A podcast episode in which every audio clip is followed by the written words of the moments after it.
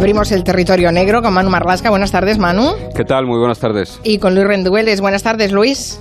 Buenas tardes. Bueno, ¿qué tal estás por ahí en Asturias? En temperatura bien, mejor que en Madrid, ¿no? Casi pretórico, 20 y muchos, yo creo, ¿eh? Parece esto Torremolinos, pero bien, ah, bien. sí, ¿qué me dices? Hasta ahí llega el cambio climático. Ese debe ser verdad, sí, sí, debe ser verdad. bueno, hoy eh, en el territorio negro vamos a hablar de un caso que, bueno, nos tiene a todos también con el corazón encogido, porque estamos hablando de otra violación en grupo que está juzgando en la audiencia de Barcelona a siete hombres entre 19 y 39 años de edad. Seis de ellos por participar en violaciones por turnos de una chica de 14 años y el séptimo por no hacer nada para evitarlo o más bien para masturbarse mientras sus compañeros de jauría violaban a la chica. Eh, con eh, Manu Marlasca y Luis Rendueles vamos a intentar explicar qué ocurrió aquella noche en ese descampado de Manresa, en la provincia de Barcelona, y también qué está ocurriendo ahora en el juicio por aquellos a la, a la chica. Aunque se ha producido la fatal casualidad de que en medio de este proceso se ha producido también otra violación en grupo, también en Manresa. No sé si tenemos algún dato más de este nuevo caso de violación grupal. Bueno, lo que, lo que desde luego parece, tiene toda la impresión, es que la, la víctima le ha dado, los mozos de escuadra le dan absoluta credibilidad al testimonio de, esa, de, de la víctima de esa nueva agresión sexual. ¿no? Además, eh, curiosamente, los eh, malos, los agresores han podido ser localizados precisamente por el teléfono que empleó ella para pedir auxilio, porque ella le pudo coger el teléfono a uno de sus atacantes, uno de sus agresores, y pudo, y pudo hacer esa llamada, y esa llamada sirvió para empezar a tirar del hilo que acabó con la detención de todos ellos. Uh -huh. eh, la verdad es que desde que apareció el caso de la manada en los Sanfermines eh, se, han, se han duplicado los casos o triplicado, no lo sé. No sé si porque se denuncian más, porque son más visibles ahora o porque realmente se producen más. No sé qué teoría tenéis vosotros. Hay, bueno, las personas que, que hemos preguntado por esta historia, por un lado es cierto que puede haber aumentado levemente, pero la teoría que, mantienen ellos es que antes había una cifra negra de este tipo de agresiones que no se denunciaba. Las víctimas, las mujeres que eran violadas en grupo en España hasta hace muy poquitos años, pues tenían vergüenza o se sentían culpables o pensaban que no iban a, a creerlas nadie o que las iban a machacar después de contarlo y la cifra negra era enorme. Y ahora parece, esto puede ser una paradoja, pero parece que las mujeres se atreven más a contar este tipo de agresiones. Uh -huh. Ya no se sienten tan aisladas o tan solas, a pesar de que el caso de Pamplona. A pesar de todas las contraindicaciones, sí. Exacto, sí, dejó sí. una situación muy comprometida a la denunciante, se lo hicieron pasar mal, pero bueno. Bueno, y luego hay que contar también. Se han puesto el, las cosas en su lugar. Decía que hay que contar también con el papel que hacemos los medios de comunicación y que a veces yo creo que es un poco cuestionable, ¿no? Porque surgen manadas permanentemente, casi, casi, casi como si fuese una franquicia, como si fuese 100 sí. bautizamos manadas a todo lo que, a cualquier agresión sexual en grupo, que como te decía Luis antes, los expertos dicen que agresiones sexuales en grupo ha habido pues casi, casi, casi desde que existen las agresiones sexuales en grupo, ¿no? Entonces yo creo también que habría que hacer un ejercicio de responsabilidad por parte de los medios de comunicación. Pues mira, ahora, ahora que lo dices, es cierto que periodísticamente se ha acuñado el concepto manada a raíz del caso de los Sanfermines, pero la Asociación de Mujeres Juezas de España, supongo que esto ya lo sabéis, eh, pide que no hablemos de manada, sino que hablemos de violadores en grupo, por esto que hay que una responsabilidad individual en cada individuo eh, y por tanto son eh, violadores y que hacen grupo y grupos de violadores, ¿no? Porque además reconocen las mujeres juezas que que el término manada era como ellos mismos, el grupo de, sí, de los Sanfermines se autodenominaba. Sí. Grupo de WhatsApp. Sí, exacto, como mérito, ¿no? De, del hecho de formar parte de, de, esa manada, ¿no? Así que eh, es cierto, está bien que hayas hecho esa reflexión desde el punto de vista de los medios de comunicación, Manu. Bueno, vamos al principio de esta serie de violaciones en grupo en Manresa, la que se está juzgando y por tanto es de la que tenemos más información. Ocurrió el 29 de octubre del 2016 cuando un grupo de unos 20 jóvenes más o menos, menores de edad, participaba pues en una especie de botellón a las 10 de la noche que se celebraba en una fábrica abandonada en Manresa, que está muy cerca de Barcelona.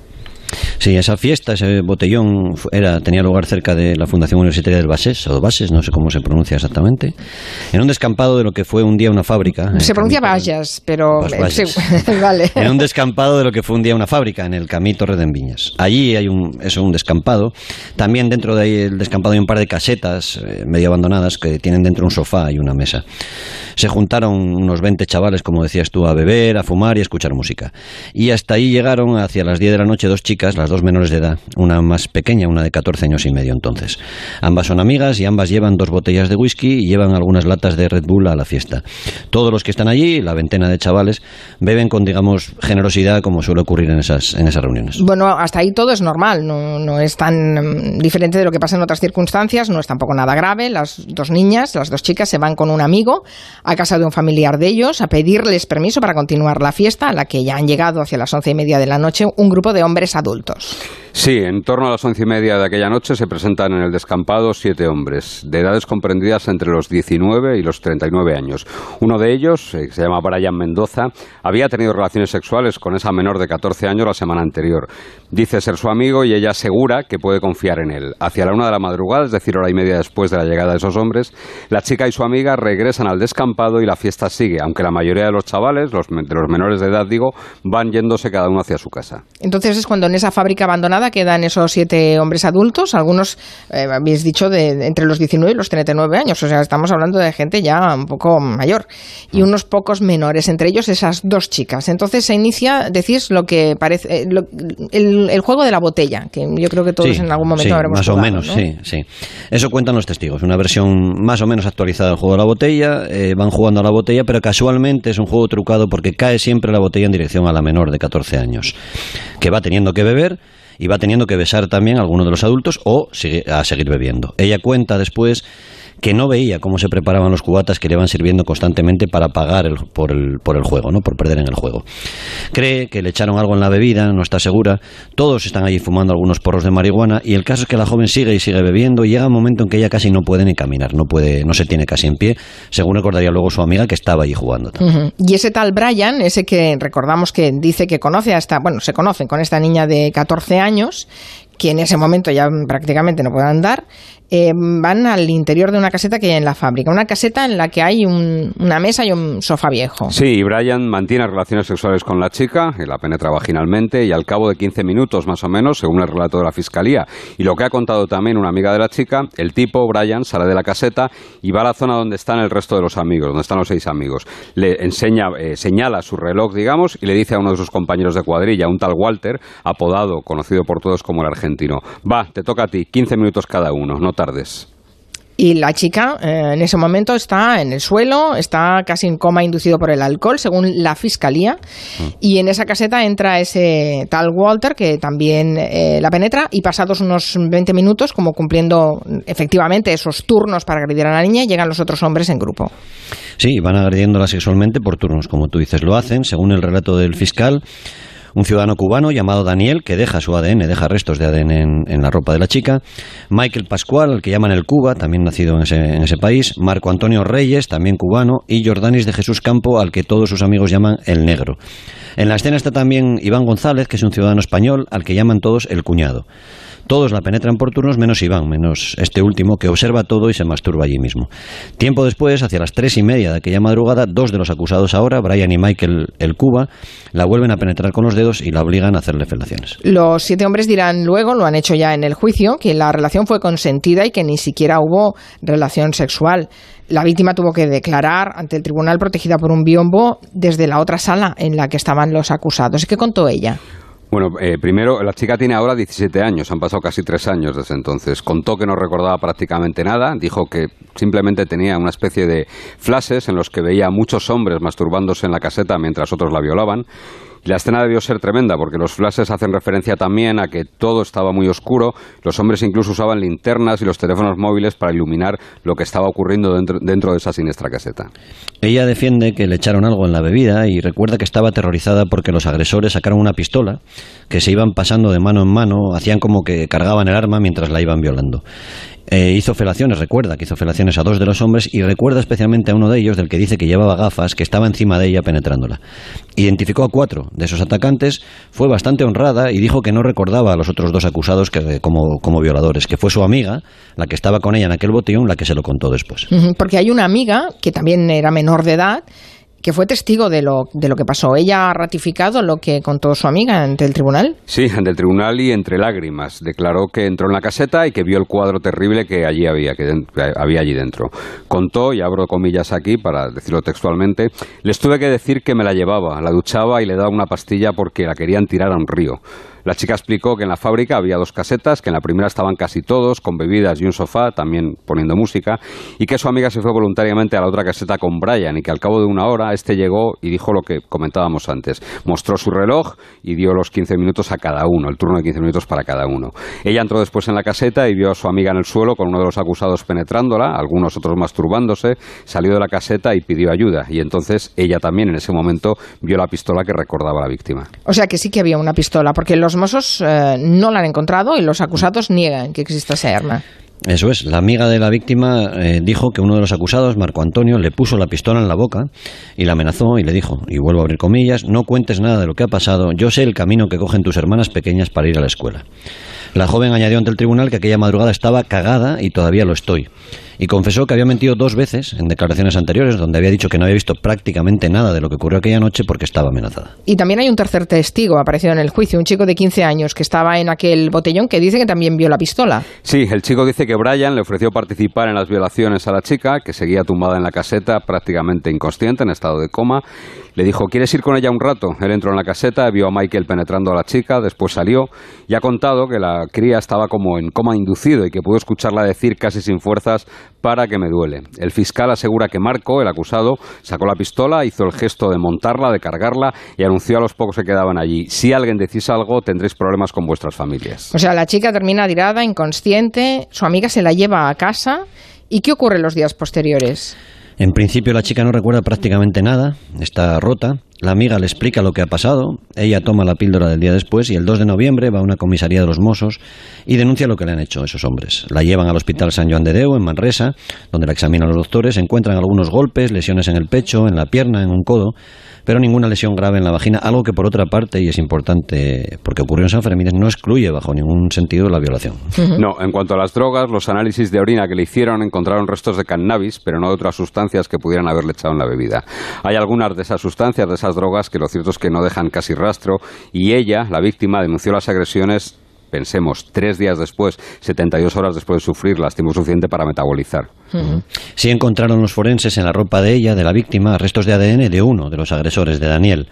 Los siete hombres fueron detenidos, fueron acusados. Daniel eh, pasó 20 meses en la cárcel hasta que empezó el juicio que se celebró esta semana pasada en la audiencia de Barcelona. Y en aquellos días ocurrieron otras cosas importantes también. Cinco menores aseguran haber recibido llamadas o mensajes de Brian, el, que recordemos el primero que actuó, en los que les amenazaba si decía algo, si decían algo. La propia víctima asegura que recibió una llamada de, de su agresor en la que le decía textualmente: "Te los tiraste a todos, eres una puta". Por esas llamadas, el tal Brian, el que inició todo, está acusado también de un delito de a la justicia. Bueno, eh, en un juicio se oyen eh, las dos partes, las dos versiones. ¿Qué han dicho los acusados? Todos aseguran que son inocentes. Brian, el, digamos, como decía Manuel, que inició todo, admitió ante el tribunal que conocía a la chica, que había hablado con ella en la fiesta aquella madrugada, dijo que fue ella la que se le insinuó, esto es casi un clásico, y que él la rechazó. También contó que ella le llamó para disculparse por haberle acusado de violación. Según la versión de este hombre, una amiga de la chica llegó a la zona donde él y su cuadrilla seguían bebiendo y estaban de fiesta y gritó que su amiga la estaban violando. Dice que ellos fueron allí, comprobaron que estaba bien y se marcharon. Otro acusado, Jordanis, afirmó que la víctima les dijo que estaba bien y volvió a entrar en la caseta. Dice que escuchó a dos chicos, otros dos diferentes de todos ellos, dos menores de edad, hablar y presumir de que se la habían tirado. Y en cuanto a ese arma, esa pistola, Marco Antonio, el que supuestamente la mostraba, la enseñaba, lo negó rotundamente. Dijo que no, nunca existió ese arma. Incluso Daniel, que dejó su semen en el pantalón de la chica, negó haber tenido siquiera relaciones con ella. Mm, es evidente que ese patrimonio de los acusados el intentar zafarse de las acusaciones, ¿no? En un caso de abusos sexuales o de violaciones siempre hay que escuchar también a los peritos o a los psicólogos que han tratado a la víctima. En este caso, qué han contado ellos? Los forenses, las psicólogas, los psiquiatras que han visto y tratado a la chica afirman que sufre un trastorno ansioso depresivo, que siente rechazo de su entorno, que tiene pavor de salir a la calle y de encontrarse con sus agresores. Ella tiene ahora, como te decía Manu, 17 años, sigue yendo a terapia, sigue necesitando terapia y tiene, y esto es significativo, pavor, miedo a que no la crean. Y también tiene miedo a que sus agresores no sean castigados, según explicaron los forenses. Todos ellos han coincidido en que la chica no fabula, lo dijeron así ante el tribunal, y definen su relato como creíble y coherente. Padece un trastorno adaptativo compatible totalmente con las secuelas de una violación múltiple, así lo dijeron. Porque después de las agresiones, claro, lleva, llega la vida diaria, eh, que es un calvario también, ¿no? Muchas víctimas se culpabilizan de lo que les han hecho. Sí, de hecho esta víctima, esta chica, explicó a la psicóloga que estaba desbordada, que tenía crisis de ansiedad, que sentía vergüenza, que pensaba que en su instituto le hacían el vacío porque todos sabían lo que había ocurrido en aquella fábrica. Mejoró, lo cierto es que mejoró con la terapia, pero cuando supo que el juicio iba a comenzar, como pasa tantas otras veces también con las víctimas de delitos sexuales, recayó y entró, bueno, pues en un estado de tristeza y miedo de salir a la calle. Claro, vuelven, se ven en la obligación de revivir todo lo que han pasado y en este caso, tres años después, evidentemente es lógico pensar que, que está en una situación muy, muy inestable. Es una chica, además, que había crecido en un entorno difícil, estaba bajo tutela de la Generalitat, creo, ¿no? Y se había criado con su abuela porque había algunos problemas con los padres.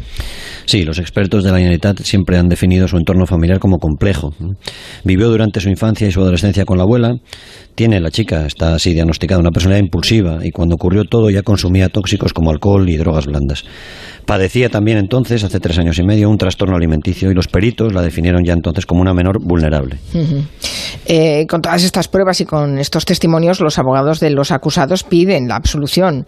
Los de la víctima piden condenas de entre 15 y 20 años por agresiones sexuales y la Fiscalía solo pide, y digo solo conscientemente, condenas por abusos eh, sexuales. ¿Por qué? Bueno, pues la clave, como tantas otras veces, como tantos otros procedimientos, desde que mm, el procedimiento de Pamplona se hizo público y conocimos los detalles, la clave está en una palabra, en la palabra intimidación. Es la misma que fue interpretada de diferente forma por según qué jueces en el caso de la víctima de la manada, la de Pamplona. El Tribunal Supremo dictaminó recientemente que no hace falta que exista un arma como una pistola o una navaja, ni siquiera una amenaza de muerte expresada en voz alta de manera explícita para que exista esa intimidación, que es la palabra clave, como decía.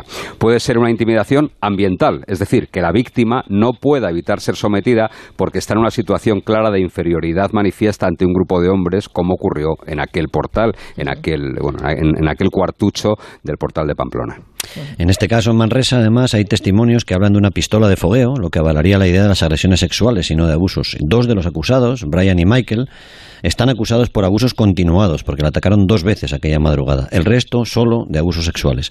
Es bastante probable que la Fiscalía cambie su argumentación al final del juicio, que será en septiembre, y aunque no lo hiciera el tribunal, teniendo en cuenta lo que decía Manu, que acaba de dictaminar el Tribunal Supremo, podría aumentar la pena y podría hacer caso a lo que pide ya la acusación particular que lo que viene diciendo es que en aquella caseta sí que hubo intimidación, que parece evidente, y según la ley española, si hay intimidación, siempre hay agresión sexual, es decir, siempre hay lo que todos entendemos como violación. Lo que pasa es que la palabra clave en estos casos ya no debería ser intimidación, debería ser consentimiento. Si no hay un consentimiento claro, es evidente que estamos hablando de una agresión, pero la ley. Sí, pero el Código Penal es, claro, el Código Penal es intimidación.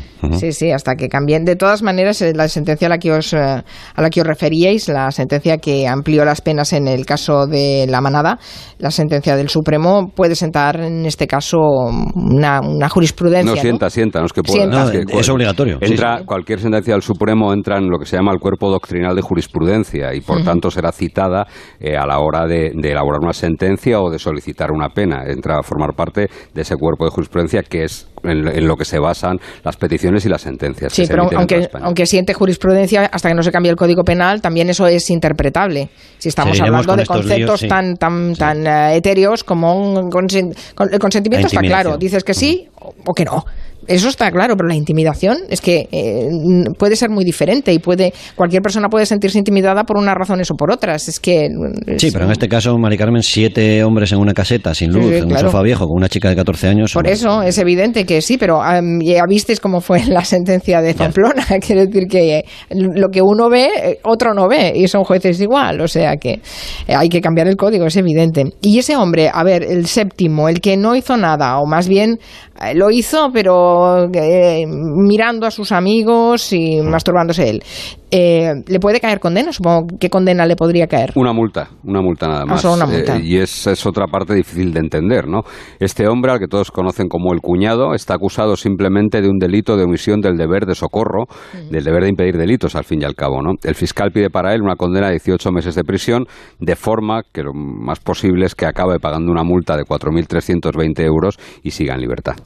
También se podría gustaría cambiar esa petición, ¿eh? porque también participó a su manera, a su manera, no sé cómo definirla, pero a su manera. el auxilio también. No, no solo eso, sino que también participa, él también disfrutó, digamos, ¿no? a su manera enfermiza también disfrutó de toda aquella aquella agresión. ¿no? Y ahora, eh, estos siete eh, procesados, ¿dónde están? Eh, ¿Están en su Pues casa? están todos en libertad, sí, en libertad están todos todos, en libertad. De hecho, llamaba mucho, era muy Ten en llamativo cuenta que han pasado Brian... tres años, ¿eh? Sí, era muy, era muy llamativo que Brian acudiera a las sesiones del juicio, que se interrumpió y seguirá en septiembre. Era muy llamativo, digo, que acudiera Brian, que era un poco el cabecilla, con su novia, embarazada de ocho meses y pico, y su novia le defendiera en los pasillos de, la audiencia. Era bastante, no sé cómo decirlo, paradójico por lo menos, o no lo sé. No sé, no sé, no sé definirlo, la verdad. Ya, ya. Bueno, también tenemos la imagen del tío de la víctima, ¿no? Gritando a las puertas de- del juicio y haciendo pública su, su desesperación, ¿no? Al saber ese, con- es- e- esa parte de, de- de los hechos, ¿no? De lo de los turnos de 15 minutos, ¿no? Es, Que posiblemente se enteró allí mismo, ¿eh? Sí, sí, sí, Posiblemente el, seguramente. el pariente de ella se enteró allí en el juicio de lo que había sido. Y hay que hacer una, una reflexión, sobre todo, una reflexión más bien, eh, eh, hacer un poco de, de pedagogía. Eh, la gente tiene que saber que ningún juez puede condenar a ninguna pena que no haya sido solicitada por alguien. Me explico, es decir, que aquí también tiene que hacer su trabajo la acusación, las acusaciones, por supuesto, pero la fiscalía La también, fiscalía. porque ningún juez puede, insisto, puede condenar, ni puede tomar ninguna decisión, ni puede mandar a prisión a nadie si no lo pide una de las partes. Es decir, ¿no? si la fiscalía mantiene la, la, la acusación de abusos sexuales, el juez, aunque vea agresión, no lo va a cambiar. No, sí, sí, porque hay una Ah. parte Hay una que sí que acusación lo pide. particular. Ah, porque hay una es una acusación, acusación vale. particular, claro, evidentemente. Pero pensemos que una acusación particular es algo que normalmente a las familias les cuesta dinero Sí. y que hay un organismo que se llama la Fiscalía que lo que hace es velar por la legalidad. Y la legalidad es el estricto cumplimiento de la ley. No es que se dedique a perseguir, sino que la, Fiscalía, el- su es- su estatus, o sea, es decir, su definición es, eh, mm, intentar velar por esa legalidad. Y si la Fiscalía no ve algo, pues a lo mejor lo que hay que hacer es también un poco espabilar a la Fiscalía. Bueno, todo lo que nos cuentan Manu Marlasca y Luis Rendueles, en este caso especialmente, está sacado de lo que se ha oído en el juicio y la, y la instrucción del caso. Es decir, no han puesto nada, simplemente se han dedicado a describir. Lo sé porque algunos oyentes a lo mejor ahora mismo están estremecidos por lo que han oído. Pues que sepan que eso es lo que describen que Ocurrió, ha pasado, ¿no? Sí. Uy, qué mal cuerpo. Yo creo que nos deberíamos ir, aunque fuera un ratito a la luna, a ver si se nos pone un poquito mejor el día. Ya sabéis que hoy es el día que salió de Cabo Cañaveral el Apolo 11, que llegaría a la luna el sábado, pero desde hace 50 años. Así que os despido con un poco de música. Un beso a los dos. Hasta luego. Adiós. Adiós.